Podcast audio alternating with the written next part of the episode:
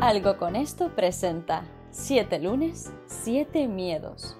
Una píldora que hará que cada lunes obtengas herramientas en diferentes materias de la mano de un experto para hacer de tu semana la mejor del milenio.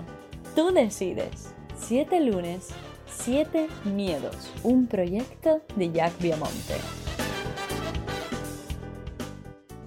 Hola, muy buenos días a todos. Encantados de tenernos por aquí en otros 7 lunes, 7 miedos. Hoy estamos, como no, con Ana Barrera, quien es coach de actores y actrices y además tiene unos programas maravillosos para organizaciones y empresas para desarrollar entornos creativos y mucho más rentables. Eh, os invito a que la contactéis, por favor. Es una persona maravillosa y es una profesional totalmente increíble.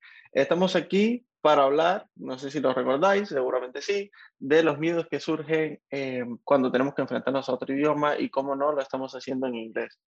Well, Anna, today, this Monday, we are going to talk about how, uh, what acting tools can we apply. Okay, thank you, Jack. Um, it's been a pleasure all these Mondays, and I need to tell you that by talking and talking and talking, I'm less afraid than at the beginning. You remember first Monday when we were like, oh, let's do this exercise, let's move. We were both shaking. You remember that?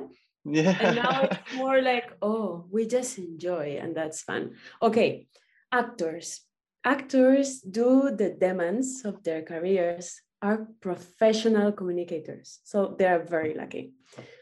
But their biggest challenge is to turn off their thoughts because thoughts never stop to be able to express themselves 100% with every part of the body, every single part.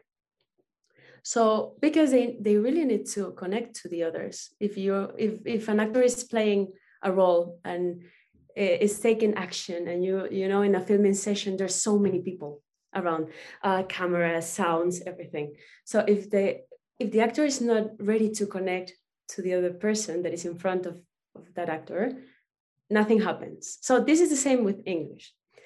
Speaking a new language is not just about talking, it's about truly connecting.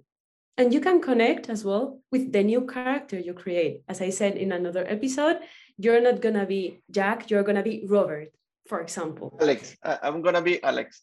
I love Alex. that name. Ah, okay, Alex.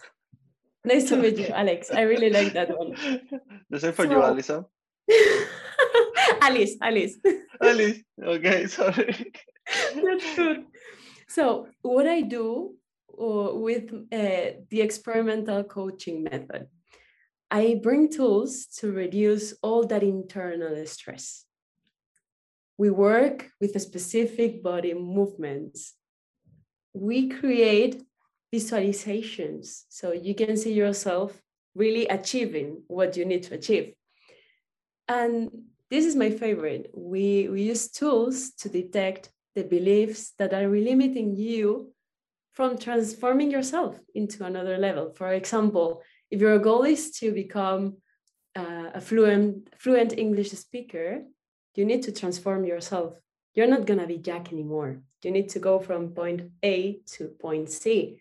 And you need to define what is blocking you because you're not learning a new language not because you're not clever enough because listen you're a lawyer right there's something internal that is really pushing you and telling you oh you're not ready you're not capable so this is where i come as a coach and i say hey you are capable but you're going to demonstrate it yourself by working all these internal chains that are going to bring you the real real real motivation Oh, I that, that was amazing. I I totally agree with with your point of view. I I really like it, and thank you very much for for that advice. Uh, It's amazing.